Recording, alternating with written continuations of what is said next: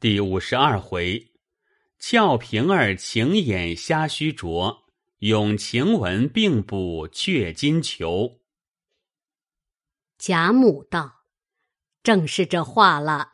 上次我要说这话，我见你们的大事多，如今又添出这些事来，你们固然不敢抱怨，未免想着我只顾疼这些小孙子孙女儿们。”就不体贴你们这当家人了，你既这么说出来，更好了。哈哈哈哈因此时，薛姨妈、李婶都在座，邢夫人及尤氏婆媳也都过来请安，还未过去，贾母向王夫人等说道：“今儿我才说这话，素日我不说。”一则怕成了凤丫头的脸，二则众人不服。今日你们都在这里，都是经过妯娌姑嫂的，还有他这样想得到的没有？薛姨妈、李婶、尤氏等齐笑说：“真个少有，别人不过是礼上面子情儿，实在他是真疼小叔子、小姑子，就是老太太跟前。”也是真孝顺。贾母点头叹道：“唉，我虽疼他，我又怕他太伶俐，也不是好事。”凤姐儿忙笑道：“哈哈哈这话老祖宗说差了。世人都说太伶俐聪明，怕活不长。世人都说的，人人都信。独老祖宗不当说，不当信。”老祖宗只有灵力聪明过我十倍的，怎么如今这样福寿双全的？只怕我明儿还剩老祖宗一辈呢。我活一千岁后，等老祖宗归了西，我才死呢。贾母笑道：“众人都死了，单剩下咱们两个老妖精，有什么意思？”哈哈哈哈哈！说的众人都笑了。宝玉因记挂着晴雯袭人等事，便先回园里来。到房中，药香满屋，一人不见。只见晴雯独卧于炕上，脸面烧得绯红，又摸了一摸，只觉烫手。忙又向炉上将手烘暖，伸进背去摸了一摸身上，也是火烧。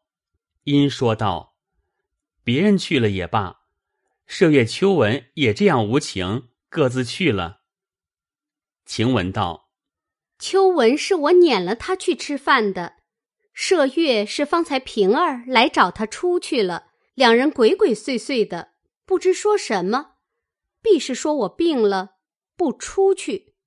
宝玉道：“平儿不是那样人，况且他并不知你病，特来瞧你。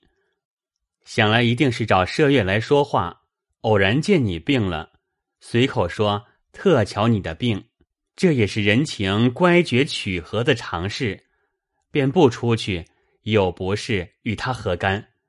你们素日又好，断不肯。”为这无干的事伤和气，晴雯道：“这话也是，只是疑他为什么忽然又瞒起我来。”宝玉笑道：“让我从后门出去，到那窗根下听听他们说些什么，来告诉你。”说着，果然从后门出去，至窗下前听，只闻麝月巧问道。你怎么就得了的？平儿道：“那日洗手时不见了，二奶奶就不许吵嚷，出了园子，即刻就传给园里各处的妈妈们小心查访。我们只疑惑邢姑娘的丫头，本来又穷，只怕小孩子家没见过，拿了起来也是有的，再不料定是你们这里的，幸而。”二奶奶没有在屋里，你们这里的宋妈妈去了，拿着这只镯子，说是小丫头子坠儿偷起来的，被他看见，来回二奶奶的。我赶忙接了镯子，想了一想，宝玉是偏在你们身上留心用意，争胜要强的。那一年有一个梁儿偷玉，刚冷了一二年，见还有人提起来趁月，这会子又跑出一个偷金子的来了，而且更偷到街坊家去了。偏是他这样，偏是他的人打嘴。所以我倒忙叮咛宋妈，千万别告诉宝玉，只当没有这事，别和一个人提起。第二件，老太太太太听了也生气；三则，袭人和你们也不好看。所以我回二奶奶，只说我往大奶奶那里去的，谁知镯子退了口，丢在草根底下。雪深了没看见，今儿雪化尽了，黄澄澄的映着日头，还在那里呢。我就捡了起来，二奶奶也就信了，所以我来告诉你们，你们以后防着他些，别使唤他到别处去。等袭人回来，你们商议着，变个法子打发出去就完了。麝月道。这小娼妇也见过些东西，怎么这么眼皮子浅？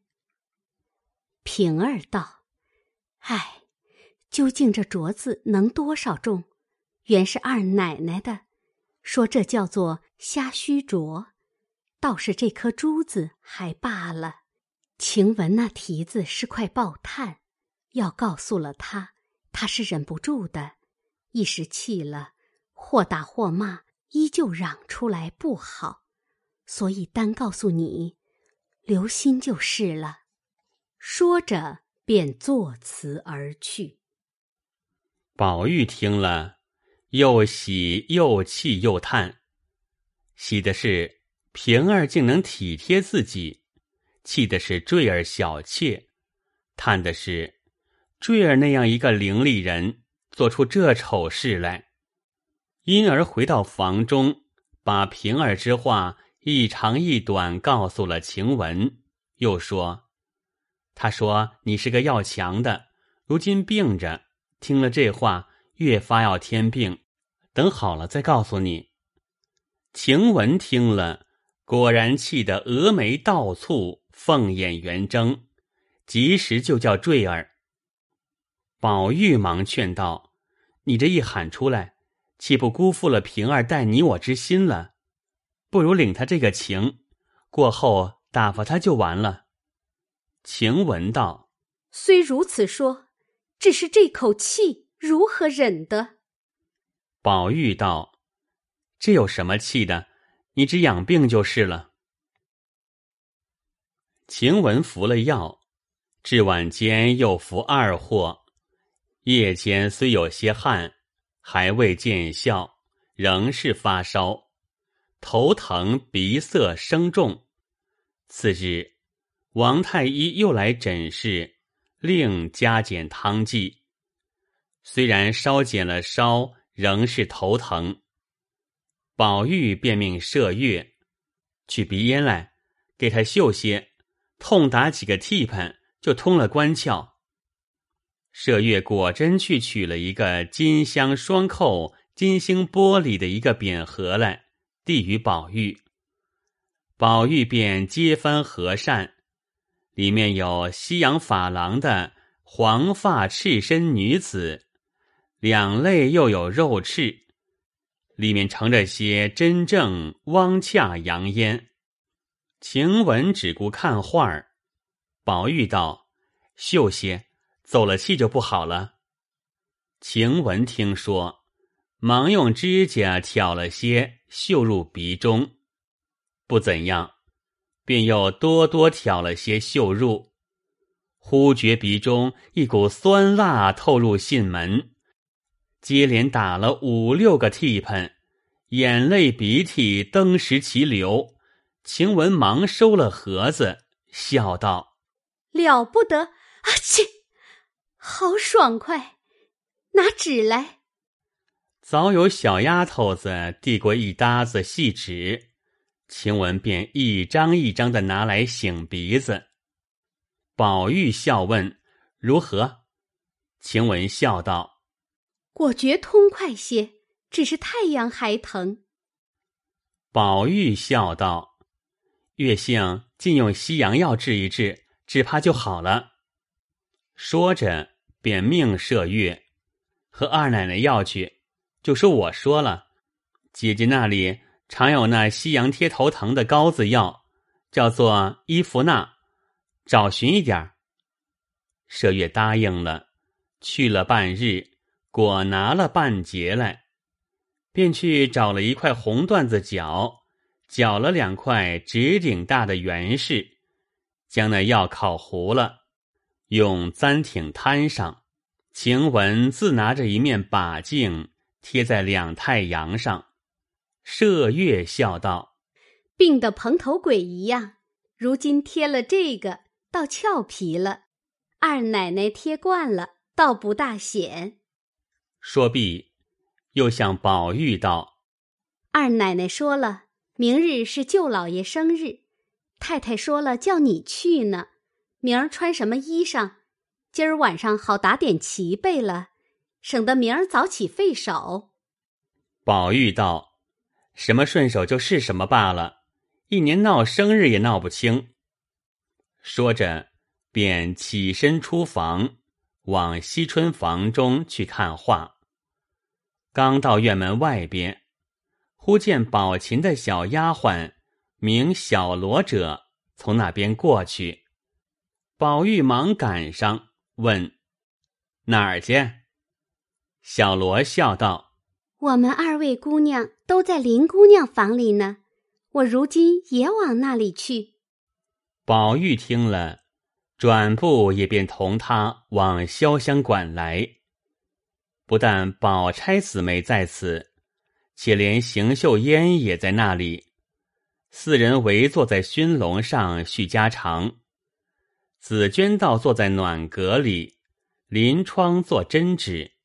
一见他来，都笑说：“又来了一个，可没了你的坐处了。”宝玉笑道：“好一幅东归极宴图，可惜我迟来了一步。横竖这屋子比各屋子暖，这椅子坐着并不冷。”说着，便坐在黛玉常坐的。搭着灰鼠椅搭的一张椅上，因见暖阁之中有一条玉石条盆，里面攒三聚五，栽着一盆单瓣水仙，点着宣石，便几口赞：“好花儿！这屋子越发暖，这花香的越清香。昨日未见。”黛玉因说道：“这是你家的大总管。”赖大婶子送薛二姑娘的两盆腊梅，两盆水仙。她送了我一盆水仙，送了娇丫头一盆腊梅。我原不要的，又恐辜负了她的心。你若要，我转送你如何？宝玉道：“我屋里却有两盆，只是不及这个。秦妹妹送你的，如何又转送人？”这个断使不得。黛玉道：“我一日药吊子不离火，我竟是药陪着呢，哪里还搁得住花香来熏？越发弱了。况且这屋子里一股药香，反把这花香搅坏了。不如你抬了去，这花也清净了，没杂味来搅它。”宝玉笑道。我屋里今儿也有病人煎药呢，你怎么知道的？黛玉笑道：“这话奇了，我原是无心的话，谁知你屋里的事？你不早来听说古迹，这会子来了，自惊自怪的。”宝玉笑道：“咱明儿下一社又有了题目了，就用水仙腊梅。”黛玉听了，笑道：“爸，爸，我再不敢作诗了，做一回罚一回，没的怪羞的。说着，便两手握起脸来。宝玉笑道：“何苦来？又吸了我做什么？我还不怕臊呢。你倒握起脸来了。”宝钗因笑道：“下次我邀一社，四个诗题，四个词题，每人四首诗，四阙词。头一个诗题咏太极图，现一仙的韵，五言律。”要把一仙的韵都用尽了，一个不许剩。宝琴笑道：“这一说，可知是姐姐不是真心起色了？这分明难人。若论起来，也强扭得出来。不过颠来倒去，弄些易经上的话生甜，究竟有何趣味？唉，我八岁时节。”跟我父亲到西海沿子上买洋货，谁知有个真真国的女孩子，才十五岁，那脸面呀，就和那西洋画上的美人一样，也披着黄头发，打着连翠，满头戴的都是珊瑚、猫眼、祖母绿这些宝石，身上穿着金丝织的锁子甲羊锦袄袖，带着倭刀，也是镶金嵌宝的。实在画上的也没她好看。有人说他通中国的诗书，会讲五经，能作诗填词，因此我父亲央烦了一位通事官，烦他写了一张字，就写的是他做的诗。众人都称其道义，宝玉忙笑道：“好妹妹，你拿出来，我瞧瞧。”宝琴笑道。在南京收着呢，此时哪里去取来？宝玉听了，大失所望，便说：“没福的见这世面。”黛玉笑拉宝琴道：“你别哄我们，我知道你这一来，你的这些东西未必放在家里，自然都是要带了来的。这会子又扯谎说没带来。”他们虽信，我是不信的。宝琴便红了脸，低头微笑不语。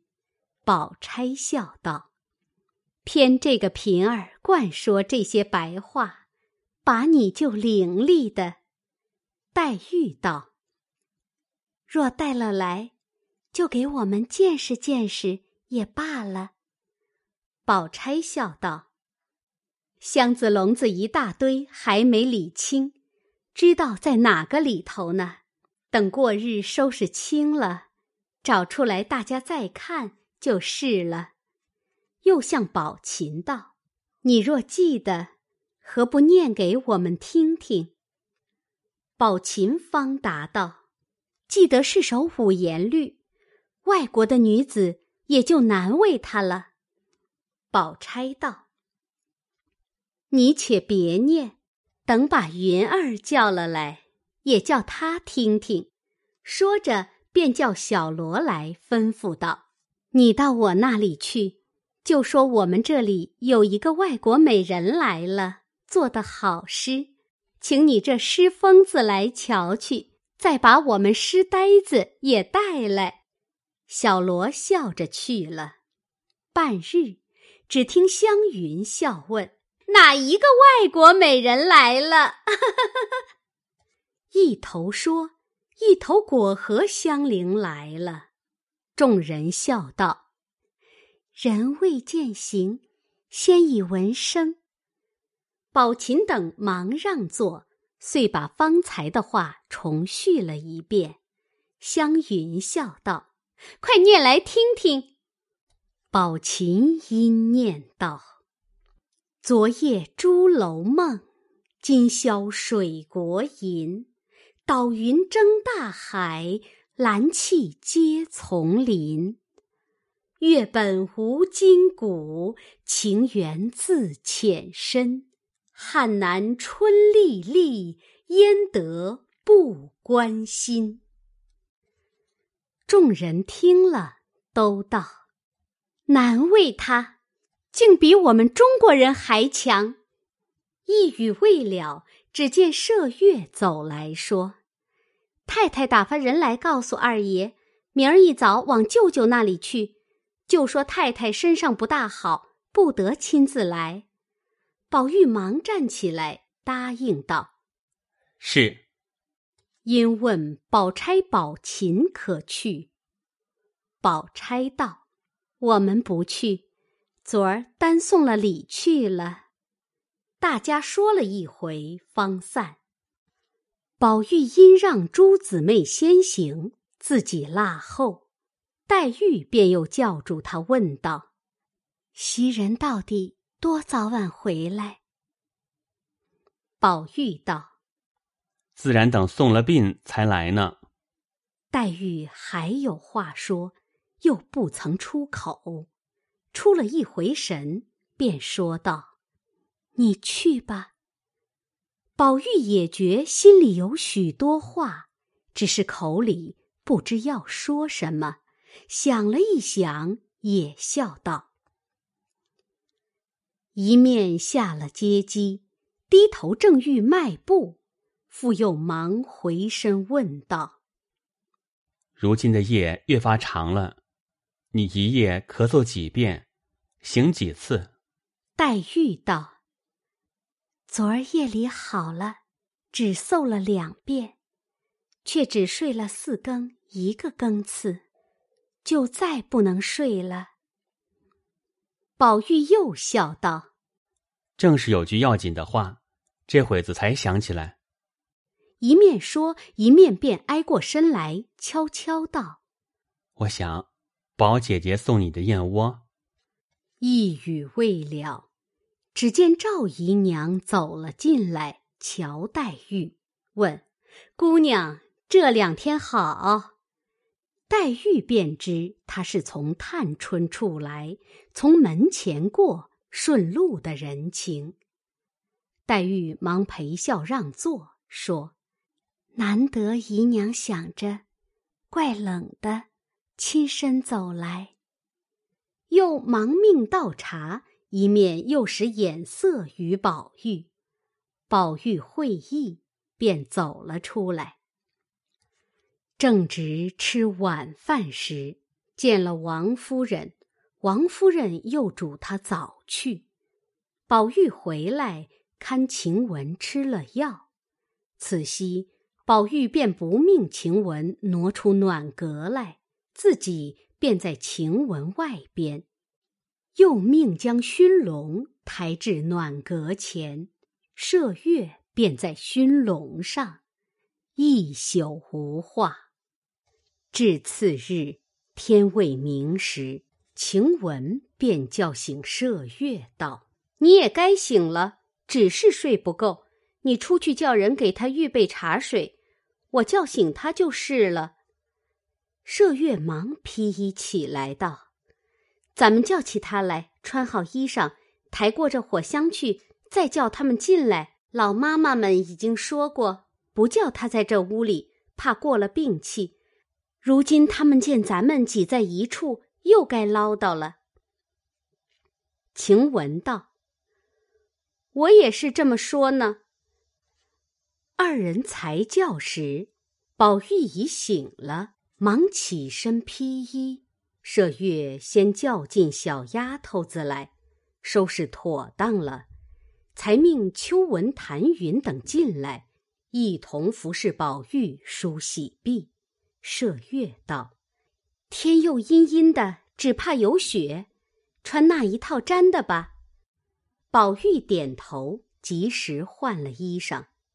小丫头便用小茶盘捧了一盖碗见莲红枣汤来，宝玉喝了两口，麝月又捧过一小碟法制子浆来，宝玉噙了一块，又嘱咐了晴雯一回，便往贾母处来。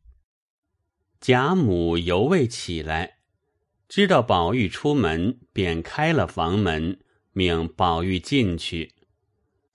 宝玉见贾母身后，宝琴面向里，也睡着未醒。贾母见宝玉身上穿着茄色多罗尼的天马箭袖，大红猩猩毡盘金彩绣石青装缎沿边的排穗褂子，贾母道：“下雪呢吗？”宝玉道：“天阴着，还没下呢。”贾母便命鸳鸯来，把昨儿那一件乌云豹的长衣给他吧。鸳鸯答应了，走去果取了一件来。宝玉看时，金翠辉煌，碧彩闪烁，又不似宝琴所披之拂叶裘。只听贾母笑道：“哈哈哈，这叫做雀金呢，这是俄罗斯国拿孔雀毛粘了线织的。前儿把那一件野鸭子的。”给了你小妹妹，这件给你吧。宝玉磕了一个头，便披在身上。贾母笑道：“你先给你娘瞧瞧去，再去。”宝玉答应了，便出来。只见鸳鸯站在地下揉眼睛。因自那日鸳鸯发誓决绝之后，他总不和宝玉讲话。宝玉正自日夜不安，此时见他又要回避，宝玉便上来笑道：“好姐姐，你瞧瞧，我穿着这个好不好？”鸳鸯一甩手，便进了贾母房中来了。宝玉只得到了王夫人房中，与王夫人看了，然后又回至园中。与晴雯、射月看过后，复回至贾母房中，回说：“太太看了，只说可惜了的，叫我仔细穿，别糟蹋了它。”贾母道：“就剩下了这一件，你糟蹋了也再没了。这会子特给你做这个，也是没有的事。”说着又嘱咐他：“不许多吃酒。”早些回来。宝玉应了几个是。老妈妈跟至厅上，只见宝玉的奶兄李贵和王荣、张若锦、赵一华、钱起、周瑞六个人，带着明烟、半鹤、除药、扫红四个小厮，背着衣包，抱着坐入。拢着一匹雕鞍彩佩的白马，早已伺候多时了。老妈妈又吩咐了他六人些话，六个人忙答应了几个事，忙捧鞭坠凳。宝玉慢慢的上了马，李贵和王荣拢着脚环，钱起、周瑞二人在前引导，张若锦、赵一华。在两边紧贴宝玉后身，宝玉在马上笑道：“周哥、钱哥，咱们打着角门走吧，省得到了老爷的书房门口又下来。”周瑞侧身笑道：“老爷不在家，书房天天锁着的，爷可以不用下来罢了。”宝玉笑道：“虽锁着，也要下来的。”钱起、李贵等都笑道。爷说的是，便拖懒不下来。倘或遇见赖大爷、林二爷，虽不好说爷，也劝两句。有的不是，都派在我们身上，又说我们不教爷礼了。周瑞前起，便一直出角门来。正说话时，顶头果见赖大进来，宝玉忙拢住马，意欲下来。赖大忙上来抱住腿，宝玉便在凳上站起来，笑携他的手，说了几句话。接着又见一个小厮带着二三十个拿扫帚簸箕的人进来，见了宝玉，都顺墙垂手立住，独那为首的小厮打签儿，请了一个安。宝玉不识名姓。只微笑点了点头，马已过去，那人方带人去了。于是出了角门，门外又有李贵等六人的小厮，并几个马夫，早预备下十来匹马专后。一出了角门，李贵等都各上了马，前引傍围的一阵烟去了，不在话下。这里晴雯吃了药，仍不见病退，急得乱骂大夫，说：“只会骗人的钱，一剂好药也不给人吃。”麝月笑劝他道：“你太性急了。”俗语说：“病来如山倒，病去如抽丝。”又不是老君的仙丹，哪有这样灵药？你只静养几天，自然好了。你越急越着手。晴雯又骂小丫头子们：“哪里钻沙去了？瞅我病了，都大胆子走了。明儿我好了，一个一个的才揭你们的皮呢。”吓得小丫头子转儿忙进来问：“姑娘做什么？”晴雯道：“别人都死绝了，就剩了你不成？”说着，只见坠儿也蹭了进来。晴雯道：“你瞧瞧这小蹄子，不问他还不来呢。这里又放月钱了，又散果子了，你该跑在头里了。你往前些。”我不是老虎吃了你，坠儿只得前凑，晴雯便冷不防欠身一把将他的手抓住，向枕边取了一丈青，向他手上乱戳，口内骂道：“要这爪子做什么？拈不得针，拿不动线，只会偷嘴吃，眼皮子又浅，爪子又轻，打嘴现似的。”不如戳烂了。坠儿疼得乱哭乱喊，麝月忙拉开坠儿，按晴雯睡下，笑道：“才出了汗，又作死，等你好了，要打多少打不得。这会子闹什么？”晴雯便命人叫宋妈妈进来，说道：“宝二爷才告诉了我，叫我告诉你们，坠儿很懒。”宝二爷当面使他，他拨嘴儿不动；连袭人使他，他背后骂他。今儿务必打发他出去，明儿宝二爷亲自回太太就是了。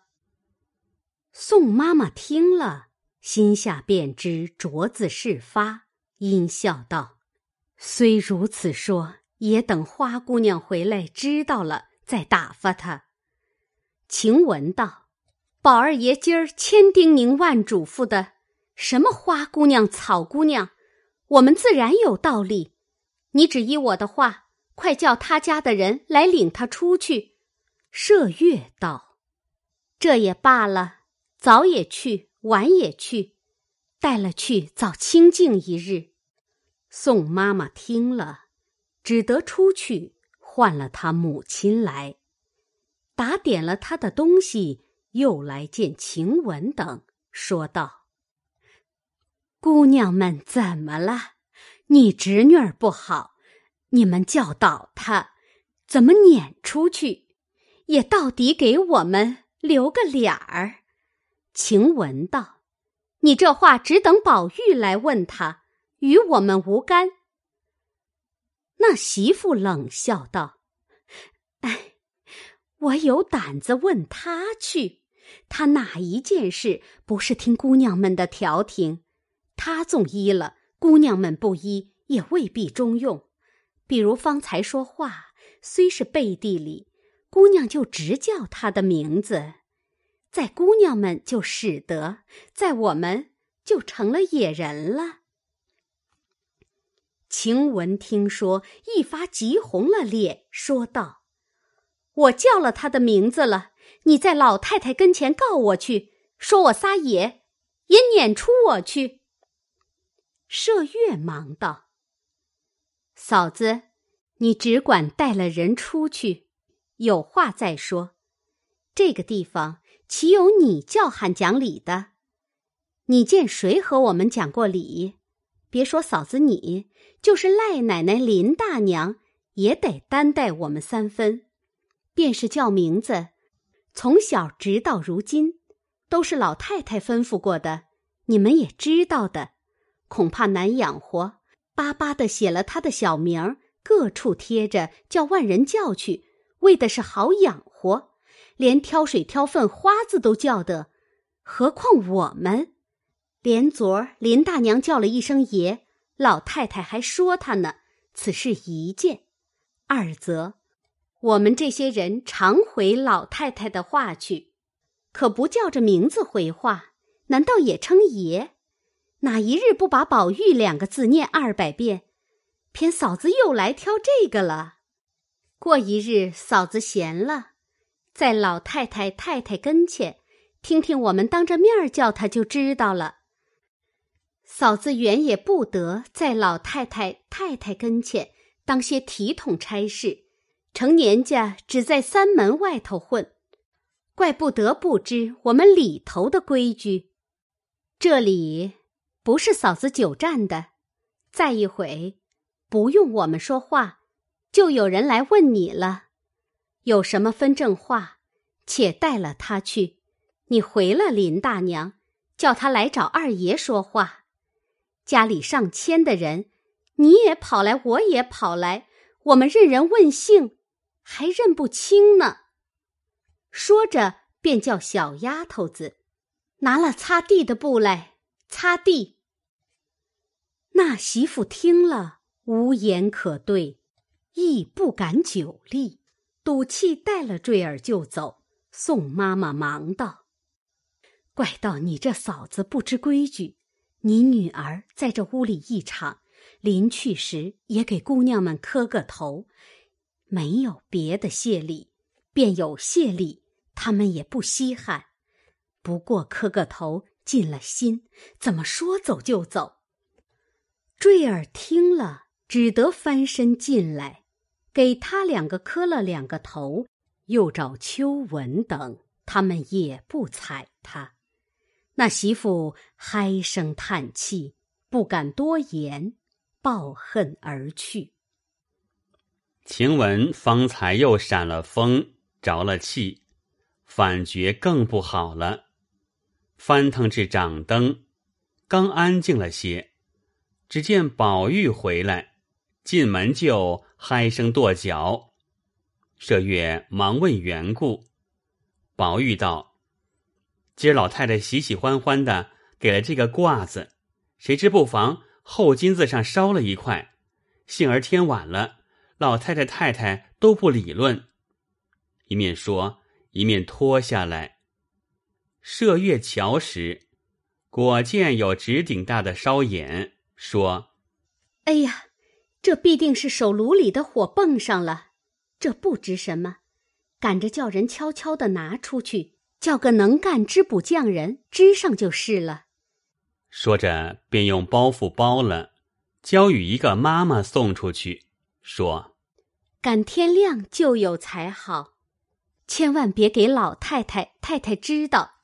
婆子去了半日，仍旧拿回来，说：“不但能干织补匠人，就连裁缝、绣匠，并做女工的问了，都不认得这是什么，都不敢揽。”麝月道：“这怎么样呢？明儿不穿也罢了。”宝玉道：“明儿是正日子，老太太太太说了，还叫穿这个去呢。偏头一日就烧了，岂不扫兴？”晴雯听了半日，忍不住翻身说道：“拿来我瞧瞧吧，没那个福气穿就罢了，这会子又着急。”宝玉笑道：“这话倒说的是。”说着，便递与晴雯，又移过灯来，细看了一会儿。晴雯道：“这是孔雀金线织的，如今咱们也拿孔雀金线，就像借线似的借密了，只怕还可混得过去。”麝月笑道：“孔雀线现成的，但这里除了你，还有谁会借线？”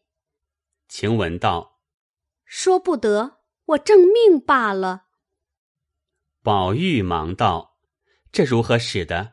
才好了些，如何做的活？”晴雯道：“不用你歇歇遮遮的，我自知道。”一面说，一面坐起来，挽了一挽头发，披了衣裳，只觉头重身轻，满眼金星乱蹦，时时撑不住。若不做，又怕宝玉着急，少不得狠命咬牙挨着，便命麝月只帮着拈线。晴雯先拿了一根比一比，笑道：“这虽不很像，若补上，也不很显。”宝玉道：“这就很好，哪里又找俄罗斯国的裁缝去？”晴雯先将里子拆开，用茶杯口大的一个竹弓钉牢在背面，再将破口四边。用金刀刮得散松松的，然后用针认了两条，分出经纬，亦如界线之法。先界出地子后，依本一之文来回织补，补两针又看看，织补两针又端详端详。无奈头晕眼黑，气喘神虚，补不上三五针。便伏在枕上歇一会儿，宝玉在旁，一时又问：“吃些滚水不吃？”一时又命：“歇一歇。”一时又拿一件灰鼠斗篷替他披在背上，一时又命拿个拐枕与他靠着，急得晴雯央道：“小祖宗，你只管睡吧，再熬上半夜，明儿把眼睛抠漏了。”怎么处？宝玉见他着急，只得胡乱睡下，仍睡不着。一时，只听自鸣钟已敲了四下，刚刚补完，又用小牙刷慢慢的剔出绒毛来。麝月道：“这就很好，若不留心，再看不出的。”宝玉忙要了瞧瞧。说道：“真真一样了。”晴雯已奏了几阵，好容易补完了，说了一声：“补虽补了，到底不像，我也再不能了。”哎，哎呦了一声，便身不由主倒下了。要知端地，且听下回分解。